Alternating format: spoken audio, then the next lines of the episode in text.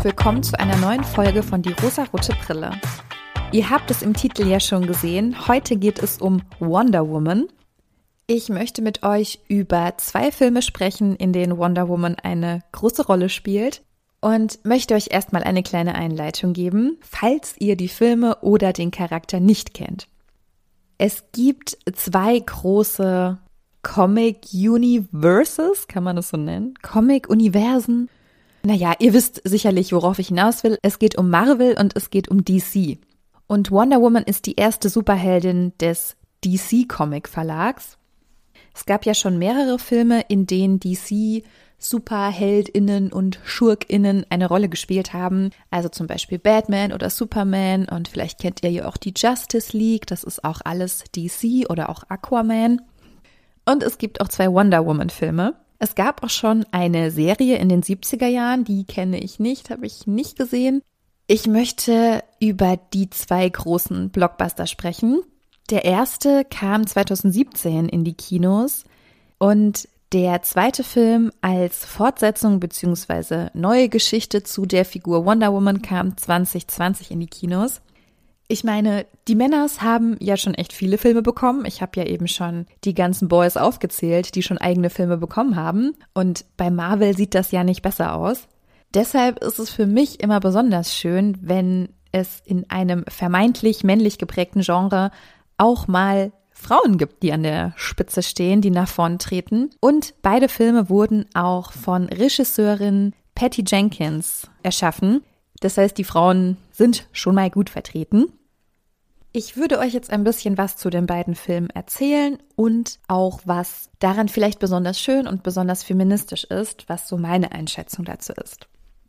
Im ersten Teil Wonder Woman aus 2017 erfährt man im Prinzip, wie Wonder Woman in unsere Welt gekommen ist. Denn Sie ist natürlich etwas sehr Besonderes. Sie ist eine Superheldin und jede Superheldin, jeder Superheld hat ja immer so eine Geschichte, wie er oder sie zu dieser besonderen Gabe gekommen ist, zu dieser besonderen Aufgabe und zu diesem besonderen Handeln. Und das erfahren wir hier. Denn Wonder Woman heißt eigentlich Diana und sie ist eine Amazone. Amazonen leben auf der wahrscheinlich griechischen Insel Themyscira. Sie können sehr gut kämpfen, sie sind stark und vor allem autark. Sie leben dort nur unter Frauen. Wie geil ist das? Ich möchte bitte auch dort leben. Und ihre Aufgabe dort ist es, ein Schwert zu bewachen, denn die Amazonen wurden wohl von den Göttern geschaffen und ihr Erzfeind ist Ares. Ares ist der Gott des Krieges. Und Diana, unsere Protagonistin, ist die Tochter der Anführerin. Und man sieht, wie sie dort aufwächst und dass sie eine sehr gute Ausbildung bekommt, alles was eben Kämpfen und Taktik und Wissen betrifft, da ist sie einfach top ausgebildet. Ein Soldat wird an den Strand der Insel gespült. Die Insel ist eigentlich unsichtbar für die Menschen, aber irgendwie passiert es jetzt doch, dass ein Mensch diese Insel entdeckt. Und so werden die Amazonen irgendwie in den Ersten Weltkrieg verwickelt der natürlich von Ares, ja, dem Gott des Krieges, geschaffen wurde. So erfahren sie davon, dass es einen Krieg gibt und nun erfahren sie auch, dass sie dafür eine Aufgabe haben und das hat was mit diesem Schwert zu tun, weil das dann auch gestohlen wird. Und ja, es gibt auf jeden Fall ein großes Problem, das gelöst werden muss. Und somit trifft die Superheldin der Antike oder eine vermeintlich ganz normale Frau der Antike in die moderne Gegenwart. Also nicht in unser Heute, aber eben in die ich sag mal so ganz stinknormale Menschenwelt. Sie wird aus einer Welt gerissen und in die Gesellschaft von Menschen gebracht, dessen Verhalten sie so bisher nicht kannte. Und der Soldat, der an die Insel gespült wurde, beziehungsweise dort einen Flugzeugabsturz hatte, der kann einfach nicht glauben, wie es möglich ist, dass dort nur Frauen leben. Der findet das ganz unglaublich und ganz verrückt, also er sagt es so nicht, aber er staunt auf jeden Fall sehr, sehr darüber, wie das denn möglich ist. Wie geht das denn? Wie macht ihr das alles nur ohne Männer? Und Diana sagt, Männer sind für die Fortpflanzung unersetzlich, doch wenn es um den Genuss geht, sind sie entbehrlich. Preach, Sister, preach. Zunächst tritt Diana erstmal ein bisschen naiv in diese neue, moderne Welt. Sie schafft den Übergang aber ziemlich souverän, wie ich finde. Sie folgt ihren Zielen und ihren Überzeugungen und eben auch das, was sie aus ihrer Familie, von ihrer Mutter und den anderen Kämpferinnen mitbekommen hat. Sie weiß, sie muss jetzt etwas dazu beitragen, um diesen Krieg zu beenden und das tut sie dann auch. Und ganz am Ende beschließt sie auch, in dieser Welt zu bleiben. Ich weiß gerade gar nicht, ob es eine ganz bewusste Entscheidung war, ob sie die Wahl hatte oder ob sie aus irgendeinem Grund nicht mehr die Wahl hatte und da nun bleiben muss. Ich weiß es nicht. Vielleicht hat sie sich auch einfach der Menschheit nun verschrieben und sagt, ich bleibe jetzt bei euch und ich rette euch für allen Schurken. Sie schließt sich letztendlich auch dieser Justice League an. Das kommt dann eben auch in den anderen Filmen vor. Da arbeitet sie dann auch mit Batman zusammen, um die Welt vor der großen Katastrophe zu retten. Wir kennen es, ja. Ich kann euch gar nicht so genau sagen, warum ich Wonder Woman so toll finde, aber ich finde sie unfassbar toll. Sie steht für mich für Stärke und Mut, die eben ganz explizit von Frauen ausgehen kann. Klar, sie ist auch irgendwie eine ganz normale Superheldin, sage ich mal. Also es gibt jetzt nicht so ein krasses Alleinstellungsmerkmal, das sie hat, aber für mich persönlich irgendwie schon. Vielleicht, weil sie eine Frau ist es gibt eine coole, taffe Frau, die irgendwie bei den Männern mitmischen darf. Natürlich so ein bisschen schade, dass es da nicht einfach mehr geben kann oder dass es nicht einfach selbstverständlicher ist, dass Frauen da mit dabei sind. Die Amazonen wurden so beschrieben, dass sie sehr stark sind und so kämpfen können wie Männer. Alles klar. Also es wird ja ganz bewusst dieser Bezug geschaffen zur Männerwelt, zu der männlichen Seite und sie wird immer damit verglichen und auch Diana wird irgendwie damit verglichen. Also es wirkt manchmal ein bisschen so, aber ich finde, wenn man so den Blick ein bisschen anders auf sie wirft, dann ist sie schon einfach eine sehr besondere Superheldin. Sie hat natürlich das Alleinstellungsmerkmal als erste weibliche Superheldin im DC-Universe. Sie ist auch einfach die größte und bekannteste.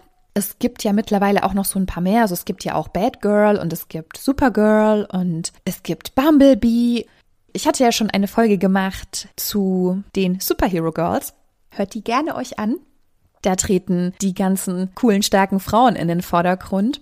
Also es gibt mittlerweile auch mehr weibliche Heldinnen auf die queere Heldin müssen wir vielleicht noch ein bisschen warten, aber ich habe große Hoffnung, dass auch das bald passieren kann. Bei einem Film mit einer weiblichen Heldin wird ja oft unterstellt, dass dies dann ein Frauenfilm sei. Männliche Superhelden sind für alle Geschlechter okay, aber eine weibliche Protagonistin, das ist dann ja natürlich ein ganz softer, süßer Frauenfilm. Auch Comics werden eher Jungs und Männern zugeordnet. Und das ist so ein bisschen schade. Da wird sehr oft vergessen, wie viel Interesse auch Frauen an Actionfilmen haben, an coolen Protagonistinnen haben. Das geht irgendwie immer so ein bisschen verloren. Es gibt auf jeden Fall feministische Tendenzen in diesem Film. Nicht nur, dass wir eben eine Frau haben, die im Mittelpunkt steht und die uns durch diesen Film führt, sondern gerade die Welt der Amazonen ist für mich sehr feministisch ich würde mich da gern reinträumen. Ich würde da auch gern mal leben. Ich weiß nicht, ob für immer, aber ich meine, also mit ganz vielen Frauen auf einer Insel leben, ey, warum nicht? Das klingt doch eigentlich super. Ja, doch, ich bin dabei.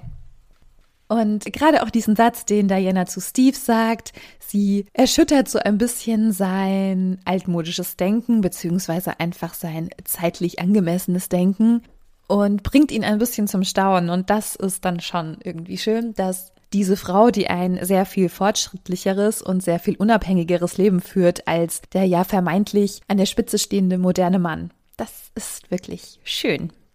Nun würde ich gerne zum zweiten Teil überleiten. In Teil 2 Wonder Woman 1984 oder 1984 wird eine neue Geschichte über Wonder Woman erzählt, die zeitlich nach dem ersten Teil spielt, aber auch nicht in der heutigen Zeit, weil der Film heißt ja 1984. Er wird also 1984 spielen. Wow, das haben wir sehr klug geschlussfolgert.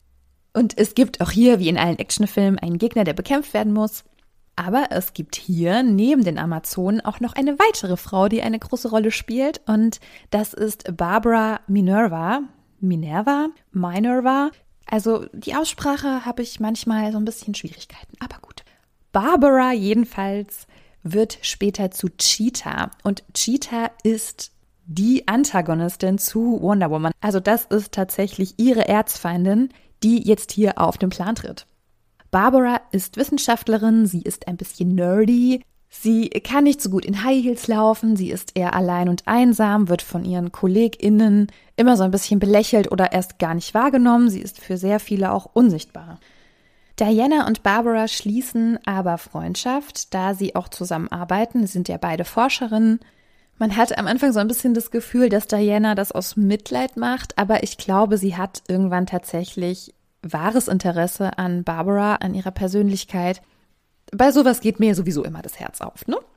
Diese beiden finden auf jeden Fall ein altes Artefakt. Das ist ein Traumstein oder Wunschstein. Und wenn man in dessen Gegenwart einen Wunsch ausspricht, dann erfüllt dieser Traumstein einen genau diesen Wunsch.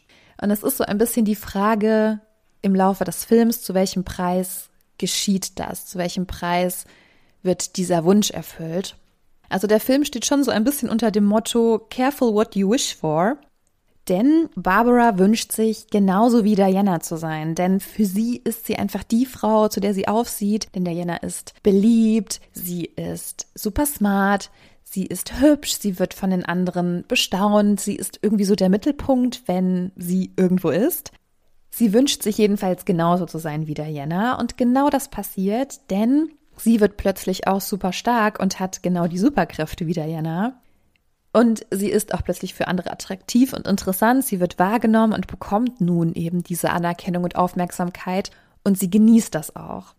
Auch Dianas Wunsch wird wahr, denn sie wünscht sich, Steve wiederzusehen, diesen Soldaten, Piloten aus dem ersten Teil.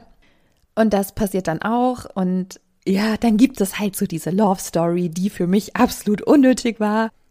Das ist für mich ja immer schon so ein bisschen ein rotes Tuch gewesen und ist es immer noch. Falls ihr schon ältere Folgen vom Podcast gehört habt, wisst ihr das wahrscheinlich.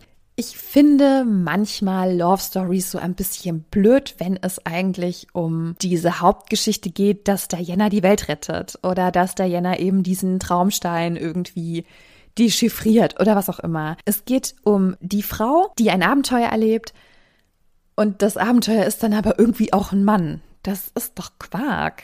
Also wisst ihr irgendwie, was ich meine? Ich meine, sie kann ja verliebt mit ihm sein und die können auch knutschen und alles, aber äh, das hat den Film ein bisschen langatmig gemacht. Also nicht nur diese Love Story, aber so grundsätzlich war der Film auch ziemlich lang. Also es ist jetzt, glaube ich, einfach so, dass ein guter Film wohl offenbar mindestens zwei Stunden dauern muss. Unter zwei Stunden macht's niemand mehr. Die Love Story war jedenfalls für mich so ein bisschen doof, ich bin da nicht so riesen Fan von. Auf der anderen Seite hätten jetzt Diana und Barbara in Love sein können, dann hätte ich das wahrscheinlich wieder gut gefunden. Also das hätte wahrscheinlich sogar funktioniert, weil die beiden sind ja dann Erzfeindinnen und kämpfen gegeneinander. Also das hätte das Ende auch noch mal mehr verkomplizieren können. Also wenn schon eine Love Story, dann macht doch bitte eine lesbische Love Story. Aber gut, meine Ansprüche sind wahrscheinlich auch einfach sehr, sehr hoch. Ich drifte jetzt auch ab, genau wie der Film. Ich drifte ab. Also, Barbara wird dann zu Cheetah. Also sie hat nicht genau exakt die gleichen Kräfte wie Diana, also am Anfang schon, aber es gibt dann noch mal so eine Steigerung, dass sie sich noch mal etwas von diesem Stein wünscht und dann eben zu Cheetah wird und dann verändert sich auch ihr Aussehen. Also sie sieht dann schon so ein bisschen aus wie ein Gepard und sie kämpfen gegeneinander und wie in jedem Actionfilm, das Ende ist gut, sie schaffen es irgendwie, diese Macht des Steins einzudämmen ich finde so die Moral, die der Film vermitteln will, eigentlich ganz schön. Ja, sei vorsichtig mit dem, was du dir wünschst, weil es könnte in Erfüllung gehen und du zahlst eben immer einen Preis für so einen Wunsch. Immer. Und dann sollte man sich fragen, ob das einem das wert ist. Also ich mag persönlich Wonder Woman einfach total gerne. Manchmal hat man ja so Sympathien, die man sich nicht unbedingt erklären kann. Bei mir ist es einfach Wonder Woman. Sie ist einfach meine Heldin. Ich habe sie so gern. Ich finde einfach das, was sie kann und was sie tut, ich finde sie einfach stark und super. Und ja, wenn es schon so eine Superheldin gibt, dann gerne Wonder Woman, gerne Diana Prince. Geht es euch auch so? Mögt ihr Diana bzw. Wonder Woman auch oder habt ihr vielleicht eine andere Lieblingsheldin, einen anderen Lieblingshelden? Und wenn ja, warum? Ich möchte das alles wissen. Also bitte schreibt mir das sehr gerne bei Instagram unter dem Post oder schreibt mir eine Nachricht. Ihr findet mich unter rosarotebrille.podcast. Dort könnt ihr mir sehr gerne auch Wünsche schicken, Anregungen schicken. Ich freue mich, mit euch in Kontakt zu treten. Und jetzt wünsche ich euch einfach noch eine wunderschöne Woche. Erstmal ein schönes Wochenende, falls ihr die Folge direkt am Freitag hört. Dann eine schöne Woche und dann hören wir uns wieder am Freitag und dann ist auch schon wieder Wochenende. Das ist doch super, oder? Okay, ihr Lieben, habt schöne Tage, habt eine gute Zeit. Wir hören uns beim nächsten Mal wieder. Tschüss.